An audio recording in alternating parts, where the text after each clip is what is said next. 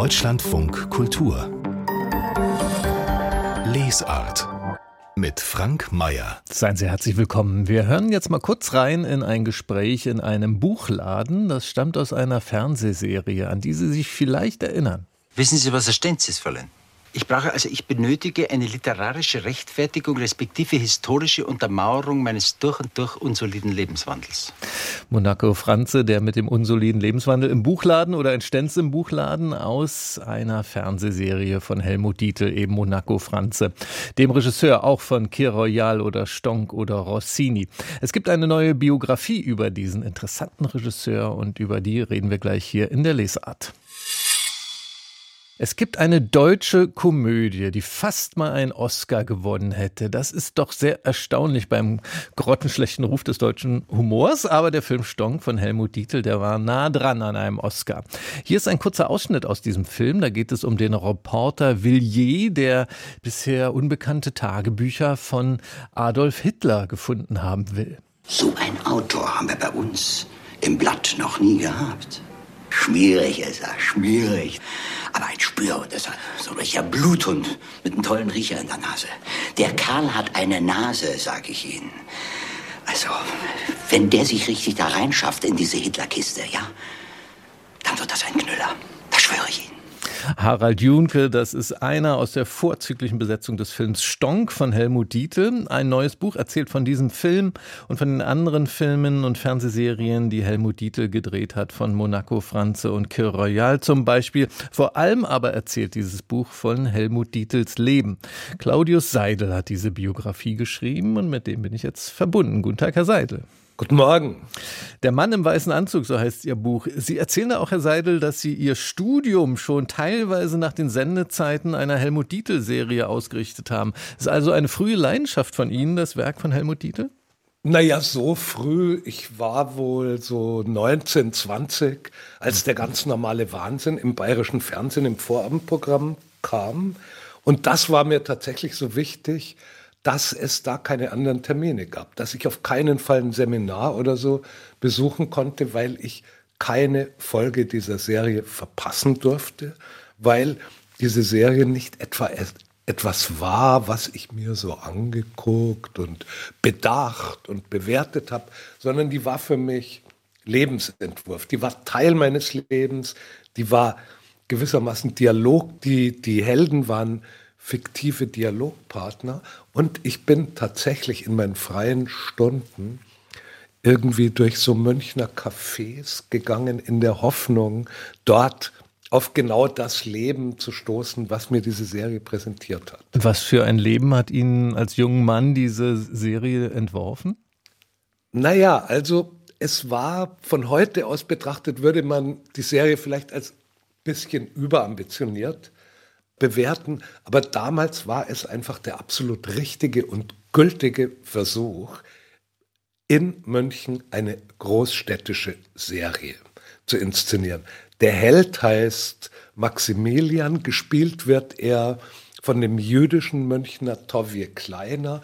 Bisschen nimmt das Drehbuch, auch die Inszenierung, bisschen nehmen die Maß an Woody Allen und New York, aber nur ein kleines bisschen. Sie versuchen schon aus Münchner Bedingungen heraus so eine richtige, schöne Großstadt-Neurose, Großstadt-Hektik, Großstadt-Unerträglichkeit zu entwickeln. Und für mich war das ein Trost. Sozusagen, mhm. man muss sich München schon irgendwie selber zurechtträumen, um dort äh, sich zurechtzufinden und, und um dort irgendwie glücklich zu sein oder Ziele zu haben. Sie haben sich ja bestimmt diese Serie wieder angeschaut, jetzt für das Buch und auch die anderen Filme und Serien von Helmut Dietl. Die erzählen ja zu großen Teilen von der alten Bundesrepublik vor der Wiedervereinigung. Was haben Sie denn da so für ein Land wiedergesehen mit, mit dem Werk von Helmut Dietl? Ich bin mir nicht sicher, ob Sie einfach nur von der alten Bundesrepublik erzählen. Sie wenden der alten Bundesrepublik schon gewissermaßen auch den Rücken zu. Das ist eben das Wesen sozusagen einer kulturellen Produktion aus München, dass sie ganz und gar westdeutsch ist und zugleich nicht ganz westdeutsch. Das war auch immer das Wesen von Helmut Dietl, dass er Also Helmut Dietl fand alles, was nördlich der Donau lag, war für ihn im Grunde unbewohnbares Terrain. Also wenn er... Ich glaube, Sie sind wenn, sich auch mit ihm einig, dass man eigentlich nur in München ja, leben kann oder, oder jedenfalls damals leben konnte. Aber also wenn er überhaupt von Westdeutschland gehandelt hat, dann insofern, als Westdeutschland nach München kam, in die damals heimliche Hauptstadt. Und ich möchte darauf hinweisen, gerade deswegen kann man sein Können bei Stonk, wo plötzlich nicht Dialekt geredet wurde, wo plötzlich der Schauplatz Hamburg war oder der Hauptschauplatz, kann man gar nicht hoch genug einschätzen, dass er das hingekriegt hat. Viele Leute hätten in ihm einen eleganten, weltläufigen, ironischen, aber letztlich doch einen Münchner Heimatfilmer bis mhm. dahin gesehen. Da hat er gezeigt, dass er genau das nicht ist. Als er seinen ersten Kinofilm gedreht hat, mit Hamburger Schauplätzen und ohne eine Spur von Münchner Dialekt. Vielleicht bleiben wir noch mal ganz kurz bei diesem München-Thema, weil an Ihrem Buch ist auch interessant. Also einerseits ist es eine Biografie und eine Werkschau auf das Werk von Helmut Dietl. Es ist eben auch ein Buch über den Zeitgeist der Titelzeit und ein Porträt der Stadt München in einer bestimmten Ära. Und da schreiben Sie zum Beispiel, München sei in den frühen 70ern die modernste Stadt im ganzen deutschsprachigen Raum gewesen. Jetzt denkt man von außen gesehen bei München eben auch an CSU und Franz Josef Strauß und so weiter, was ja nicht so ganz die Avantgarde der Moderne ist. Inwiefern, inwiefern war denn München aus Ihrer Sicht die modernste Stadt damals im deutschsprachigen Raum? Ja, da denken Sie aber falsch, wenn Sie bei München an die CSU denken. Die, Mün die CSU hat zu der Zeit in München keinen Fuß auf den Boden bekommen. In München hat die SPD regiert.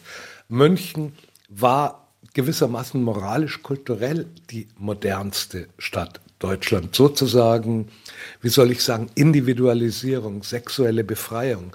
All diese gesellschaftlichen Tendenzen waren in München dem Rest der Bundesrepublik sicher vier, fünf, sechs, vielleicht auch zehn Jahre voraus. Was man paradoxerweise genau daran merkt, dass die Studentenrevolte in München nie so richtig heftig wurde. In München gab es die Schwabinger Krawalle, die waren sieben Jahre davor. Und eigentlich war die geforderte Befreiung, hatte in München irgendwie schon stattgefunden. Mhm. In der Hinsicht und in architektonischer Hinsicht war München nach den Olympischen Spielen eben auch die modernste Stadt Deutschlands. Was für uns hier als Büchersendung nochmal besonders interessant ist, ist auch die Überschneidung mit der Literatur bei Helmut Dietl. Da gibt es so einige, wenn ich mal rausgreife, die Zusammenarbeit mit Patrick Süßkind, dem enormen erfolgreichen Autor, unter anderem Parfüm, sein Roman. Ähm, Helmut Dietl hat ja mit ihm zusammen viele Drehbücher geschrieben. Was hat die beiden denn zu so einem guten Team gemacht? Das ist einerseits ganz leicht zu beantworten und andererseits ziemlich schwer. Also ich hatte es mir immer so vorgestellt, dass eigentlich der Titel die Ideen hat, die Figuren entwirft und dass der sprachliche Feinschliff von Patrick Süßkind stamme, dem man ja mit Recht irgendwie sagt, er hat so ein gutes Ohr äh, wie der Geruchssinn äh, seines, seines Bösewichts Grenouille im Parfum. Mhm. Aber Patrick Süßkind selber hat mich davon überzeugt, der mich tatsächlich empfangen hat, wie toll, danke Patrick Süßkind, hat mich davon überzeugt, dass die beiden sozusagen absolut von gleich zu gleich zusammengearbeitet haben. Und man muss einfach sagen, erstens sind beide extrem talentierte Schriftsteller. Zweitens hatten offenbar beide ein perfektes Ohr dafür, wie Leute reden und das wirklich extrem seltene Talent, wie man die Alltagssprache der Leute so verdichtet, dass sie pointiert, genau, zum Teil unsterblich ist, ohne aber auch nur eine Spur prätentiös, künstlich ausgedacht zu klingen. Das, das kann man beim Wiedersehen dieser Serien, beim Wiederhören dieser Dialoge man, man kann zum Teil diesen Glücksfall gar nicht fassen, wie mhm. toll sie das hinbekommen haben, die beiden. Aber immer als Gleichberechtigte. Helmut Dieter hat ja sehr große Erfolge mit seinen Serien, dann mit, als er zum Kinofilm gewechselt ist, auch mit seinen Filmen. Stonk vor allem anderen, auch Rossini war ein Riesenerfolg. Jetzt waren die letzten drei Filme von Helmut Dieter keine Erfolge mehr und der allerletzte Zettel war so ein richtiger Flop. Muss man sagen, dass er da das Gespür verloren hatte für den Zeitgeist, was er vorher offenbar ganz ausgeprägt hatte? Es fällt mir sehr schwer, die Dinge hier abschließend zu bewerten. Sagen wir mal, die letzten zwei Filme vor Zettel waren keine Flops.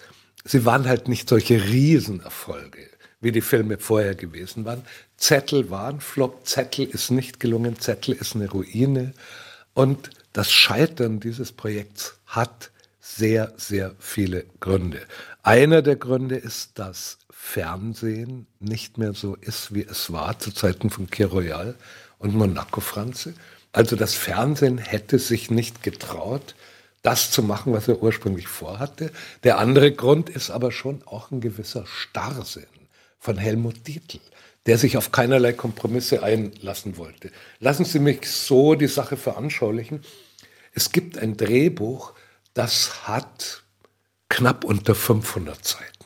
Dieses Drehbuch habe ich und habe es gelesen und kann sagen, dieses Drehbuch, wenn man ein bisschen dran gearbeitet hätte, hätte eine sechs-, sieben- oder achtteilige, ziemlich gute, interessante Fernsehserie ergeben oder dann unmöglicherweise einen sieben Stunden Spielfilm, den kein Mensch äh, natürlich produziert hätte, den auch kein Zuschauer sich angeschaut hätte. Und die mangelnde Großzügigkeit des Fernsehens Helmut Dietl gegenüber einerseits, andererseits aber auch der Starrsinn von Dietl, der dann lieber sozusagen eine, eine ruinöse Version dieses Drehbuchs inszeniert hat, als dass er Konzessionen gemacht hätte, wie man mhm. daraus vielleicht doch eine Fernsehserie macht, hat das Projekt zum Scheitern gebracht. Ich bedauere das ohne Ende, weil eigentlich steckt da was drin, mhm. was mhm. wir, glaube ich, alle ziemlich gern gesehen hätten. Jetzt möchte ich nicht mit diesem Flop enden hier bei unserem Gespräch. Ja. Und ähm, nochmal kurz auf was anderes schauen. Sie schreiben verschiedentlich in Ihrem Buch, äh, dass Helmut Dietl ja eigentlich als ganz junger Mensch Dichter werden wollte, auch äh, Gedichte geschrieben hatte, die äh, offenbar nicht so gelungen waren, haben ihm jedenfalls äh, Beobachter dann gesagt. Sie empfehlen aber sehr sein eigenes Buch über sein Leben. Er hat ja auch eine Autobiografie geschrieben, die seine Kindheit und seine Jugend abdeckt. Ein bisschen was geht immer, unvollendete Erinnerungen, so heißt dieses Buch. Was schätzen Sie denn an dem Autor Helmut Dieter, also an dem Schriftsteller? Also, das Buch ist erstens mal ziemlich gut gelungen, indem es eine Coming-of-Age-Geschichte erzählt. Was ich an dem Schriftsteller besonders schätze, ist, was ich auch an seinen Serien und Filmen schätze, nämlich das Talent zur Ironie, das mangelnde Talent, zufrieden zu sein und sei es mit sich selbst. Sie müssen sehen, dass der junge Dietl als Dichter zwar scheitert, der Dietl, von dem der alte Dietl erzählt, dieser heranwachsende Bursche, er landet aber nahezu bei jedem Mädchen, in das er sich verliebt. Es ist, mich hat es immer ein bisschen daran erinnert, an den Anfang von Rot und Schwarz, von Stendhal, wie am Anfang Jules Renard auch irgendwie bei jeder landen kann. Und so etwas zu erzählen, so etwas von sich selber zu erzählen, kann natürlich maximal peinlich oh ja, werden. Oh ja. Kann eigentlich nur furchtbar werden. Und, und für mich liegt schon die Größe von Helmut Dietl darin, wie er das erzählt, ohne auch nur den Hauch einer Peinlichkeit. Mhm. Wie er eben diesem Jungen, der doch relativ viel Glück in der Liebe hat, eben schon allein dadurch, dass er als Dichter scheitert, sozusagen so dieses Talent zum dieses mangelnde Talent zum Zufriedensein so zuschreibt, mhm. dass das eine wahnsinnig interessante Figur ist. Das ist sehr, sehr gut gemacht. Das hat Helmut Dietl gemacht in seinem Buch Abissel, was geht immer, unvollendete Erinnerungen. Und über das ganze Leben von Helmut Dietl schreibt Claudius Seidel in seinem Buch Der Mann im weißen Anzug, erschienen im Verlag Kiepenheuer und Witsch mit 350 Seiten. Haben Sie vielen Dank für das Gespräch, Herr Seidel. Mir war es eine Freude. Danke Ihnen. Machen Sie es gut. Deutschlandfunk Kultur. Das Buch meines Lebens. Thomas Lehr, Schriftsteller, Das Buch meines Lebens, wenn ich mich auf eins einigen sollte, wäre doch, glaube ich, der, der Mann ohne Eigenschaften von Robert Musil. Und das Kriterium, was es zum Buch des Lebens macht, ist, dass ich das zum ersten Mal mit 15 gelesen habe und dass es heute immer noch auf meinem Nachttisch liegt. Das heißt, im Grunde hat es, hat es sich durchgesetzt durch die ganze Lawine der Literatur, die ich gelesen habe, mein Leben lang, dass ich das Buch, ich glaube, ich habe es insgesamt bis in die Fragmente von, von, von Adolf Risset hinein zwei, dreimal durchgelesen. Und auch heute blättere ich immer wieder und lese einzelne Kapitel. Es ist auch wieder zu gemacht, äh, auch, auch selektiv gelesen zu werden und an verschiedenen Stellen aufgeschlagen zu werden. Und Musil selbst sagte immer, wenn man die dieses Buch liest, sollte man eigentlich erst aufklappen, eine Glasscheibe drauflegen und es dann tagelang betrachten. also die beiden aufgeschlagenen Seiten. Insofern ist es tatsächlich das Buch meines Lebens, obwohl ich selbst stilistisch äh, andere Wege zum Teil gegangen bin. Aber das Projekt an sich, eine geistvolle, inspirierte Literatur in einer vollkommen durchdachten Sprache zu machen, die versucht, sich ähm, auf Augenhöhe mit der Zeitgeschichte und mit der eigenen Gegenwart und, und der Gegenwart der Zeitgeschichte zu begeben. Das ist das, was mich immer begleitet hat als Intention und deswegen passt der Mann ohne Eigenschaften da ganz, ganz hervorragend eigentlich auch in meine späteren Schreibkonzepte und als hätte ich es erahnt. Der große Roman von Robert Musil, ein Buch seines Lebens für Thomas Lehr. Zuletzt ist von ihm der Roman Schlafende Sonne erschienen im Hansa Verlag.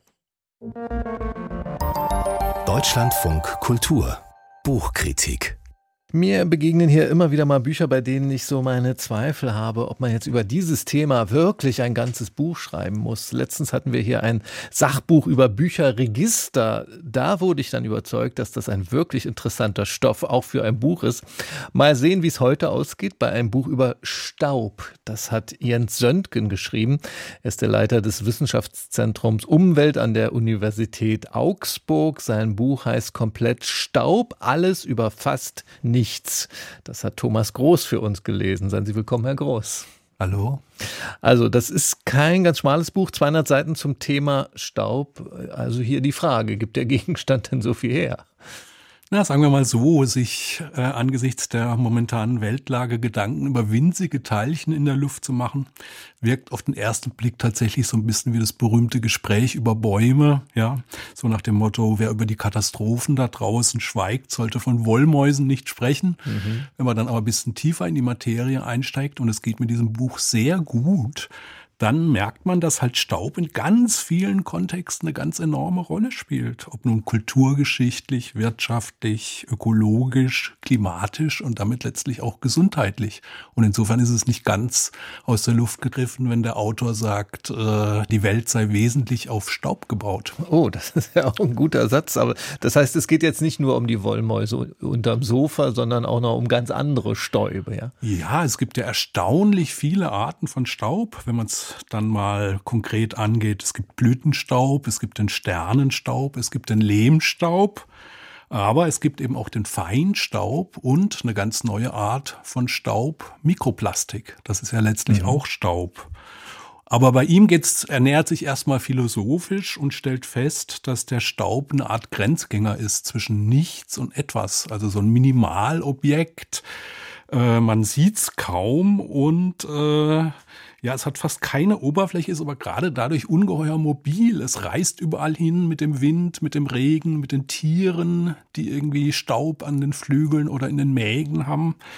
Ja, und das macht ihn zum Global Player und Sahara-Staub ist ja in Mitteleuropa auch keine Seltenheit. Und äh, was den CO2-Ausstoß angeht, und da wird's ganz aktuell, das ist ja auch Verbrennungsasche und damit letztlich Staub, ja. Und insofern kennt der Staub tatsächlich keine Grenzen. Und jetzt waren Sie bei vielen äh, sehr problematischen Erscheinungsformen, Mikroplastik eben, Feinstaub, der in unsere Lungen eindringt, aber andererseits auch Blütenstaub. Also der Staub ist nicht nur böse, ne? Nein, also Staub kann sehr gut sein. Also ohne Blütenstaub gibt es ja auch keine Ernten. Das Abendrot ist ja auch äh, herrlich anzuschauen, hat, hat die Poeten und Maler inspiriert. Und, und das hat mit äh, Staub in der Atmosphäre zu tun. Das ist der Staub in der Atmosphäre, wo dann das Paradox auch zustande kommt, dass gerade Städte wie LA mit unheimlich viel Smog in der Luft die schönsten Sonnenuntergänge haben. Ja, mhm. Staub könnte man sagen ist ein Kulturfolger und wenn er nicht direkt aus der Natur stammt, dann zeugt er aber doch immer von dem, was der Mensch so treibt. Und oft ist das Zündeln. Ja, und früher wurde nur Holz verbrannt, jetzt sind es aber zunehmend fossile Brennstoffe. Und mit der Industrialisierung beginnt halt dann der Staub seine problematische Seite hervorzukehren, ja. Und da ist dann der Feinstaub da, der durch nichts mehr aufzuhalten ist. Und wenn man bedenkt, dass auch Aerosole im Endeffekt ja nichts anderes sind als Stäube, also kleine Wasserperlchen, die Viren transportieren können, dann sind wir ja in ganz aktuellen Problemlagen angelangt. Nämlich bei der Pandemie, die ja nicht zu Ende ist, bekanntlich. Jetzt genau. dieses Buch, ähm, jetzt waren Sie gerade bei der industriellen Revolution, ist das so eine Art Kulturgeschichte des Staubes oder was ist das eigentlich für ein Buch? Ja, es hat bisschen was von der Kulturgeschichte. Es ist aber eher ein Buch, das erklären möchte, wie sehr alles mit allem zusammenhängt und dass sich gerade im Kleinsten eben immer das Größte auch oder das Große und Ganze spiegelt. Ja, manchmal hat so ein bisschen was Volkspädagogisches und manchmal erinnert es so ein bisschen an eine Kindersendung, die Sendung mit der Wollmaus sozusagen. Und doch steckt hinter diesem leichten und manchmal so ein bisschen wissenschaftsonkelhaften Ton doch ein sehr seriöses und ernstes Anliegen. Es ist eben auch eine Kritik an der Zurichtung der Natur, fast im Sinne der kritischen Theorie, könnte man sagen, ja. Je mehr Staub der Mensch eben aufwirbelt mit seinem Treiben, desto mehr gefährdet er sich selbst und das ist dann nicht sehr weit von Fridays for Future entfernt. Und wahrscheinlich äh, schärft das äh, Buch ja auch enorm den Blick für unsere Welt. Wie war der schöne Satz? Die Welt ist wesentlich auf Staub gebaut. Ja. Ähm, man nimmt die Welt wahrscheinlich mit dem Buch doch anders wahr, ne? Auf jeden Fall, ja. Und da stellt sich natürlich die Frage letztlich auch, wie geht man jetzt mit dem Staub um? Ja, da gibt's zwei Optionen. Und die eine Option, die bessere ist, äh, bisschen was ist reversibel. Das heißt, man kann also eine dicke Luft immer auch so ein bisschen dünner machen. Und äh, es gibt ja irgendwie Stadtbegrünungen und inzwischen Pflanzen als Feinstaubfilter und ähnliches, ja. Das wäre die gute Nachricht. Die nicht so gute ist, dass man den Staub einfach nicht los wird, ja. Also man kann ihn mit Hightech-Staubsaugern zu Leibe rücken. Er bleibt da. Das hat einerseits was damit zu tun, dass eben die Industrialisierung sich nicht drum schert, ob es einzelne Inseln im Großen und Ganzen gibt, die dann grün sind, ja, solange da in China die Hochöfen weiterglühen. Und das zweite ist, dass der Mensch selbst staubt, ja. Also er sondert pro Minute 10.000 Partikelchen ab und pro staubt. Minute? 10 pro Minute 10.000 Partikelchen ab. Und das bedeutet letztlich, man, er gehört irgendwie zum Menschsein dazu, der Staub, und äh, ihn abzuschaffen hieße sich selbst abzuschaffen. Mir war nicht bewusst, dass ich so ein staubiges Wesen bin. Habe ich gelernt, dank Jens Söntgen und dem Buch Staub, alles über fast nichts im DTV-Verlag erschienen mit knapp 200 Seiten. 15 Euro ist der Preis. Thomas Groß hat uns vorgestellt. Vielen Dank. Deutschlandfunk Kultur. Literaturtipps. I hate museums. Really, really like er hasse Museen, sagt der israelische Autor Edgar Keret. Und doch hat er, ausgehend von den Erinnerungen an seine Mutter, neun Kurzgeschichten über sie verfasst und präsentiert sie zusammen mit Objekten des Jüdischen Museums in Berlin. Ich wollte Fragmente haben, die verschiedene Seiten meiner Mutter zeigen. Man will nur die guten Seiten zeigen. Manche Leute machen auch Ausstellungen nach dem Motto, meine Mutter war ein Monster. Meine Mutter war aber großartig und trotzdem schwierig. Die Geschichten, gelesen von Edgar Keret und Daniel Kehlmann via Audioguide, erzählen vom Familienalltag in Israel, aber auch von den traumatischen Kriegserlebnissen und Gewalterfahrungen der Mutter, die 1934 in Polen geboren wurde.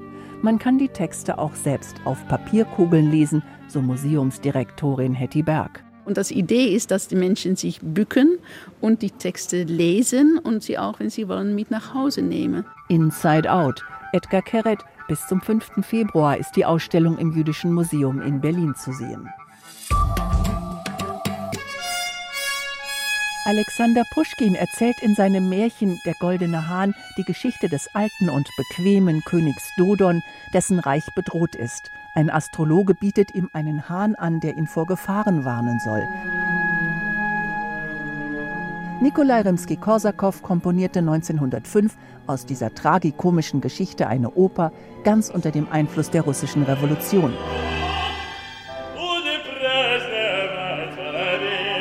Der Goldene Hahn ist heute in Coburg zu sehen.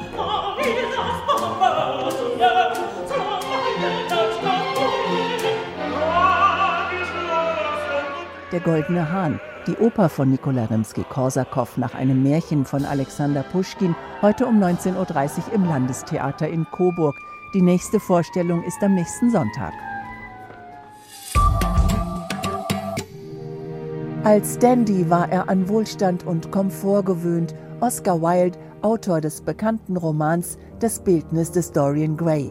1895 änderte sich sein Leben schlagartig. Wegen seiner Liebe zu Männern landete er erst im Zuchthaus, dann starb er verarmt in Paris.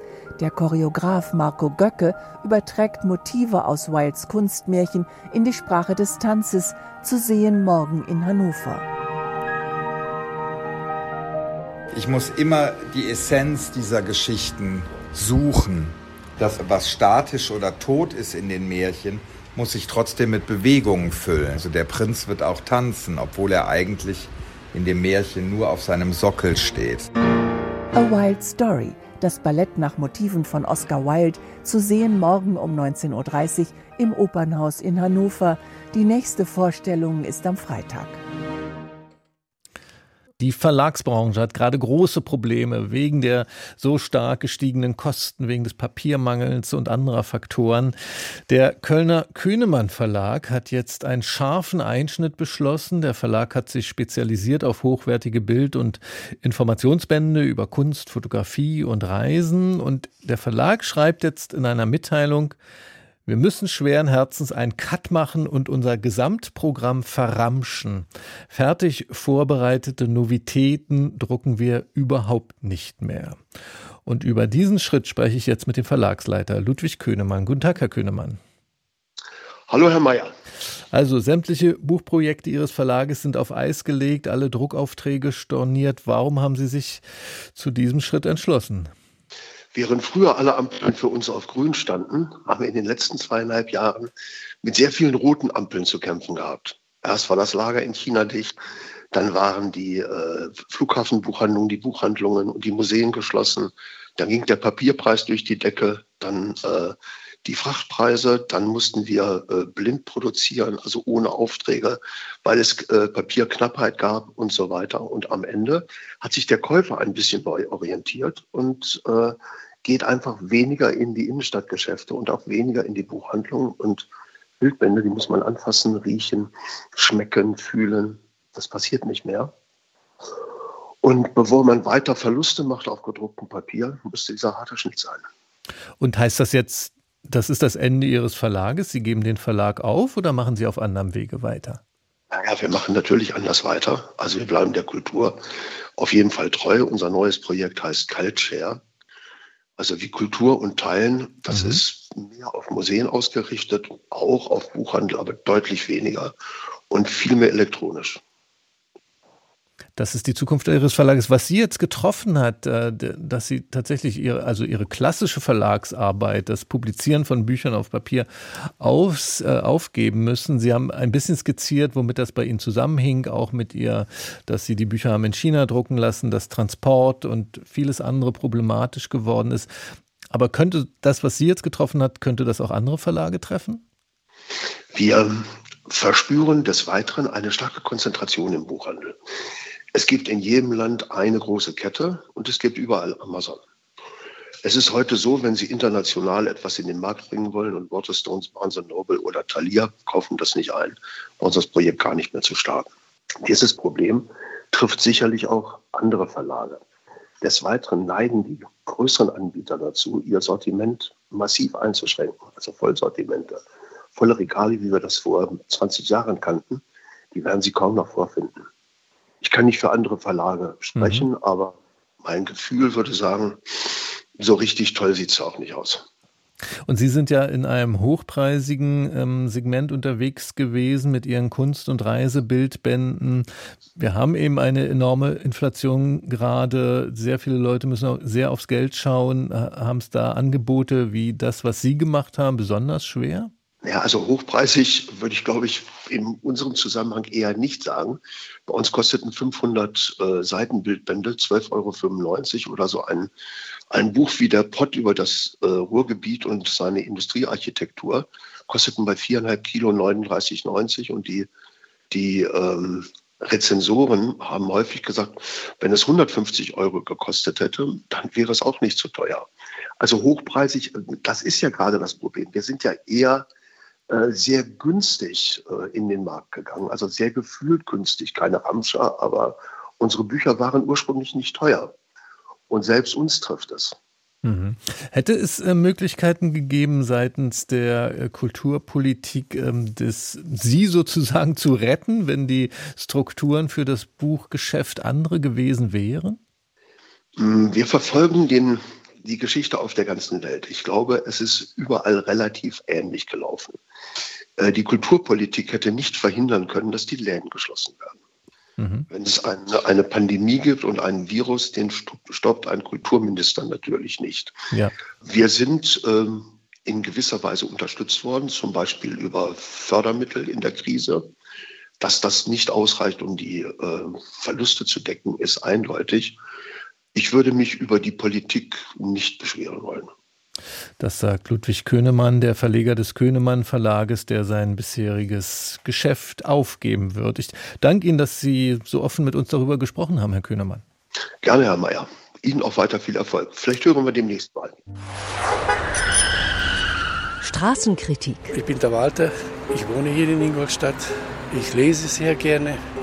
Mein Lieblingsbuch von mir ist von Anna Gawalda. Zusammen ist man weniger allein. Da geht es um ein junges Mädchen, das äh, als Putzfrau arbeitet und die Schwierigkeiten hat mit Essen und so.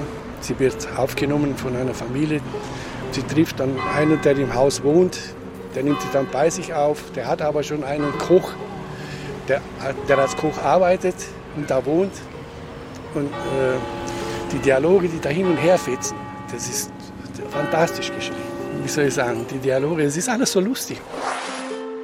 Walter erzählt im Glockenläuten von Ingolstadt von dem Buch Zusammen ist man weniger allein von Anna Gavalda. Da gibt es eine Taschenbuchausgabe im S. Fischer Verlag mit 550 Seiten. 12 Euro ist der Preis.